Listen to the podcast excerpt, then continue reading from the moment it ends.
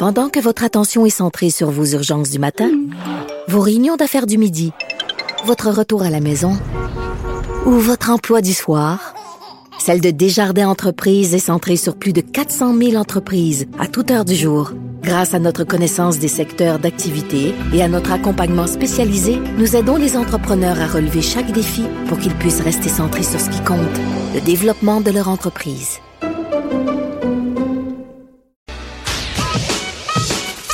Mario Dumont. Il s'intéresse aux vraies préoccupations des Québécois. La santé, la politique, l'économie.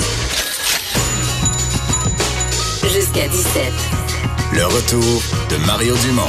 La politique, autrement dite. C'est devenu, Vincent, une euh, partie importante de- du budget de bien des gens, la facture de cellulaire et la facture d'Internet, de, services de connexion Internet. Euh, le NPD qui veut faire baisser ça au Canada. Oui, parce que c'est sûr, quand on voyage à l'extérieur, on se rend compte qu'on n'est pas dans les On services cher les plus compétitifs, euh, eff- effectivement. Et le NPD souhaite euh, plafonner le prix des services euh, de téléphonie cellulaire, ferait baisser d'à peu près 10 dollars par mois selon leur, euh, leur- leurs analyses, euh, entre autres parce que selon eux, puis c'est 10 dollars par mois chacun, Internet et... Euh, oui, je pense que oui. Oui, oui. Et euh, on dit que euh, maintenant, c'est rendu une nécessité. Puis, veut, veut pas, la connexion Internet, on, on le sait, puis au téléphone, ça devient... euh, ça devient très important, je pense, pour la, la- la vie des gens. Et vu que c'est une, en- une enveloppe importante, ben, de faire baisser ça au niveau un petit peu plus moyen du reste du monde, ça serait peut-être intéressant. Alexandre Boulris, député de Rosemont, la petite patrie, lieutenant pour le NPD au Québec, qui est avec nous. Bonjour, M. Boulris. Bonjour, M. Dumont. On dirait que c'est trop beau pour être vrai là, quand un parti politique se lève comme ça et dit Tiens, moi je vais prendre euh, ce qui est offert comme service par des entreprises privées, pour me faire baisser la facture. Mhm. Oui, ben, je pense qu'il y a beaucoup de gens qui vont trouver ça très intéressant parce qu'on paye euh, au Québec et au Canada des prix qui sont vraiment au-dessus de la moyenne euh, des, des, des pays avec lesquels on peut on peut se comparer. Là, j'ai un tableau devant moi, par exemple, pour un, un cellulaire, euh, 900 appels par mois puis euh, 2 gigabits. Au Canada, la moyenne, ça va être 58 dollars, alors qu'on regarde l'Australie, c'est 19 dollars. Et puis l'OCDE, en moyenne, c'est 36 dollars. Euh, et là, on, nous- on on peut nous a toujours dit que c'est parce euh, qu'on a un grand territoire là, au Canada, puis ça prend beaucoup d'antennes cellulaires, puis on a un territoire complexe à couvrir. Oui, mais l'Australie, c'est pas petit petit non plus, puis on pourrait avoir un prix que je pourrais vous sortir avec les États-Unis qui sont pas mal euh, presque aussi grands que, que nous autres. Alors, c'est sûr que je vais pas faire des comparaisons là, avec la Belgique ou le, le- le Luxembourg, là, Euh, et, et on est conscient, on est conscient de ça, mais on paye quand même beaucoup plus que tout le monde pour nos cellulaires puis notre Internet. Ça fait des années que les conservateurs, les libéraux, ça traîne les pieds là-dedans. Ils n'osent pas se tenir debout face aux, aux grandes compagnies. Des grandes compagnies qui, disons-le, là, euh, en 1900, euh, en 2017, euh, ont eu un taux de profit de 38 là. C'est des compagnies extrêmement rentables, puis c'est les consommateurs qui payent pour ça. Là. De quelle façon un gouvernement, parce que bon, on a quand même un, un marché privé, techniquement, qui est censé être concurrentiel. là. quand on va dans un centre commercial, ils sont tous là, ils sont tous là dans des kiosques différents. Ils devraient se concurrencer pour se, se battre sur le prix jusqu'à la dernière scène? Il devrait le faire. Ce qu'on s'aperçoit avec les années, c'est que euh, les, les efforts qui ont été faits par les gouvernements précédents ont pas bien fonctionné. Euh, nous, on est d'accord avec le fait de dire qu'il faut ouvrir plus de concurrence, notamment sur euh, les accès à l'Internet. Mais là, je parle de plus de petites compagnies régionales pour être capable de, de câbler, euh, de, de, de brancher les gens sur Internet à, large bande, à haute vitesse. Mais en ce qui concerne les cellulaires, ça marche pas. Et là, nous, on a regardé qu'est-ce qui se fait ailleurs. Puis là, on a pensé à l'Angleterre, euh, l'Australie, puis les États-Unis. Et il y a des techniques, effect- effectivement, on est capable de faire des comparatifs à l'international en prenant en compte les, les certains enjeux régionaux, puis on fait un plafonnement des prix, c'est-à-dire que vous ne pourrez pas aller au-dessus de ça. Si vous voulez faire de la concurrence, vous pouvez quand même aller en dessous. Et on se base sur le modèle qui existe pour les médicaments euh, de brevet au Canada. Ce système-là existe pour les médicaments brevetés. On pense qu'on peut le faire pour les compagnies de, de cellulaires, puis il y a d'autres pays qui l'ont fait. Puis ça fait quand même 10 piastres par mois. Puis c'est 10 piastres par mois par appareil. Là.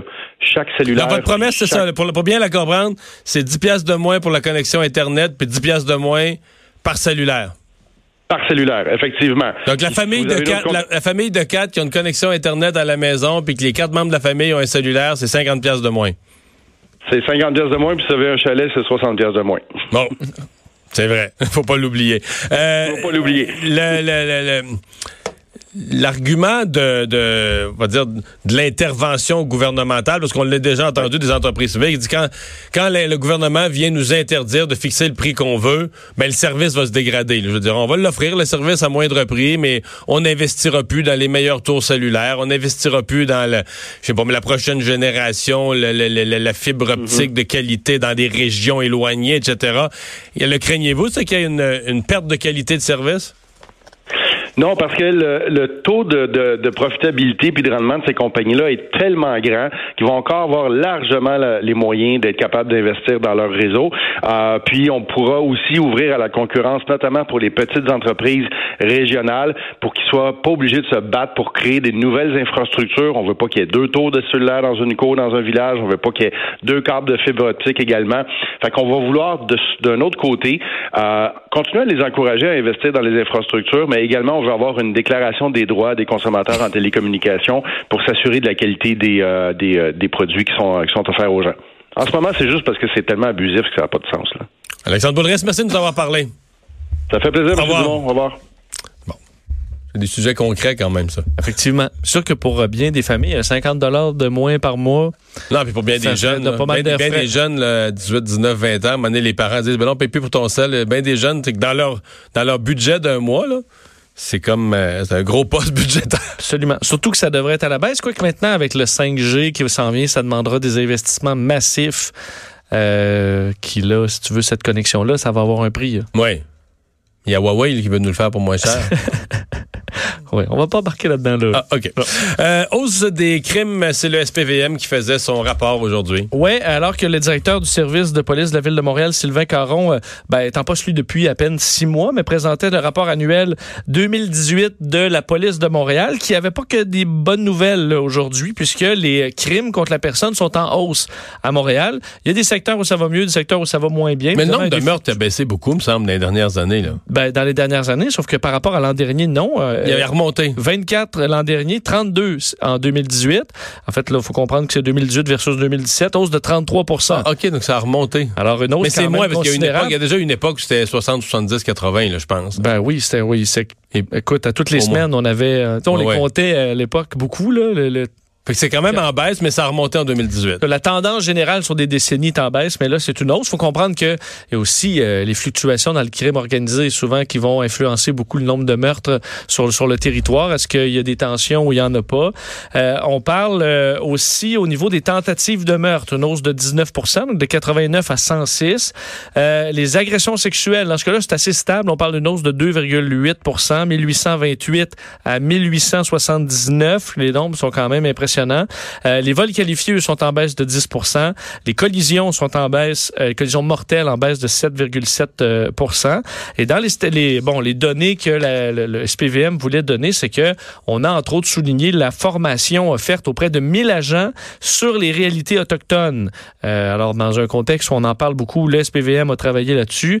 technique de dialogue... Et, aux gens qui diront que les réalités autochtones, il n'y a pas de communauté autochtone à Montréal, là, c'est parce que vous avez pas marché. Il y a beaucoup de sans-abri qu'on se rend compte des gens qui ont habité, euh, que ce soit dans le nord, qui ont habité dans des communautés, qui à un moment donné, ça va plus dans leur village, ça va plus dans leur communauté, puis ils finissent sa rue à Montréal. Quand même un pourcentage important d'itinérants à Montréal qui sont d'origine autochtone. Euh, alors Et qui sont, euh, dans certains cas, intoxiqués, tu vois, des problèmes sociaux accumulés, là. Alors, ça finit dans la rue, là. Pour travailler mieux avec cette clientèle-là, le SPVM a donné des techniques pour également le dialogue avec les personnes itinérantes vulnérables ou perturbées. D'ailleurs, on les voit à l'œuvre euh, régulièrement. On travaille dans un coin qui est assez actif à ce niveau-là. Euh, L'opération aussi mise sur pied à, la suite de la législation euh, bon, euh, légalisant le cannabis. Alors, des contrôles routiers, des automobilistes ciblés, des arrestations pour conduite sous l'effet de drogue. On comprend que c'est pas énorme. Là, 41 arrestations, 9 pour conduite sous l'influence de drogue effectuées. Alors, c'est pas encore très euh, massif. mais bon, alors des, des chiffres mitigés pour l'SPVM aujourd'hui. Ce sont des géants à qui on se demande toujours lequel est le plus, plus, plus, plus gros gros, plus riche, plus envahissant dans tous les secteurs, plus euh, Amazon versus Google. Et là, est-ce qu'on a changé de meneur? Ouais, on a un nouveau euh, gagnant en termes de euh, marque mondiale la plus puissante. Faut comprendre que c'est différent. Ça, de... c'est pas juste l'argent, là. C'est ça, c'est pas juste l'argent parce qu'on on se fie sou- souvent à la, euh, au marché boursier où on va dire bon telle compagnie vaut 1000 milliards et tout ça. Donc la capitalisation boursière est une façon de Donc- le calculer. Mais là c'est la, la puissance de la marque euh, par un cabinet, le cabinet Kantar, qui analyse ça depuis plusieurs années et qui cette année donne la palme à Amazon qui détrône euh, Google qui était là depuis quelques années comme marque euh, la plus puissante. Euh, on dit C'est même impressionnant parce qu'on on pourrait penser que Google est dans tout, est dans nos ordinateurs, dans nos outils de recherche, s'installe dans la domotique des maisons, alors qu'Amazon, prioritairement, c'est juste de la vente. Là. Effectivement, comme- ben, ça- ils, ils sont en train de se, Non, je comprends. le- le- de, de s'étendre. D'ailleurs, c'est- comme critère, tu as quand même raison que l'analyse est intéressante. Google est dans tellement de domaines euh, différents, disons, et plus variés comme entreprise. Mais on dit Amazon a dopé la valeur de sa marque, entre autres par des acquisitions intelligentes, donc justement pour se diversifier, excellent service aux consommateurs, capacité à devancer ses concurrents en propos- proposant un écosystème riche en produits et services. Et c'est sûr qu'au niveau euh, euh, du, marché sur Internet, leur part grandit et grandit de façon extraordinaire. Ils sautent d'ailleurs de la troisième place à la première. Google qui tombe troisième et c'est Apple qui se glisse entre les deux. Alors un autre géant suit euh, Microsoft. Euh, on a Visa, Facebook euh, et Alibaba qui suivent. Alors des compagnies quand même en grande partie dans le dans les nouvelles technologies à part En fait, le Visa. seul, à part Visa, mais dans le fond, qui fait probablement sa- son argent avec tous les autres. Là. Absolument, parce que t'as Les gens qui s'abonnent, qui payent, ouais, c'est ça. qui achètent en ligne, qui alors la plupart utilisent leur carte de crédit beaucoup plus en raison de ça. Alors, vous voyez le, les marchés qui, qui dominent présentement. Alors, on le dit d'ailleurs dans le, top 100, là, c'est le secteur des technologies qui domine, suivi de la finance et de la distribution, des domaines euh, qui sont en, croissance encore aujourd'hui. D'ailleurs, au côté, on voyait, est-ce qu'il y a d'autres statistiques? Euh, puissance des marques asiatiques aussi. Il y a 23 marques asiatiques qui sont là, 15 qui proviennent de la Chine, ce qui est quand même, euh, quand même nouveau. Et des compagnies françaises, certaines se retrouvent là. Louis Vuitton, Chanel, Hermès sont dans le top 40, L'Oréal aussi. Alors, c'est le palmarès dévoilé aujourd'hui. Ben, on va s'arrêter euh, pour euh, la pause. On revient sur ce message Twitter de, de la présidente de la Fédération des femmes du Québec, Gabrielle Bouchard, qui avait dit hier on devrait discuter de la vasectomie obligatoire à 18 ans. Finalement, c'était juste une, une farce pour attirer l'attention. C'est l'explication aujourd'hui. On va en discuter avec Lise Ravary.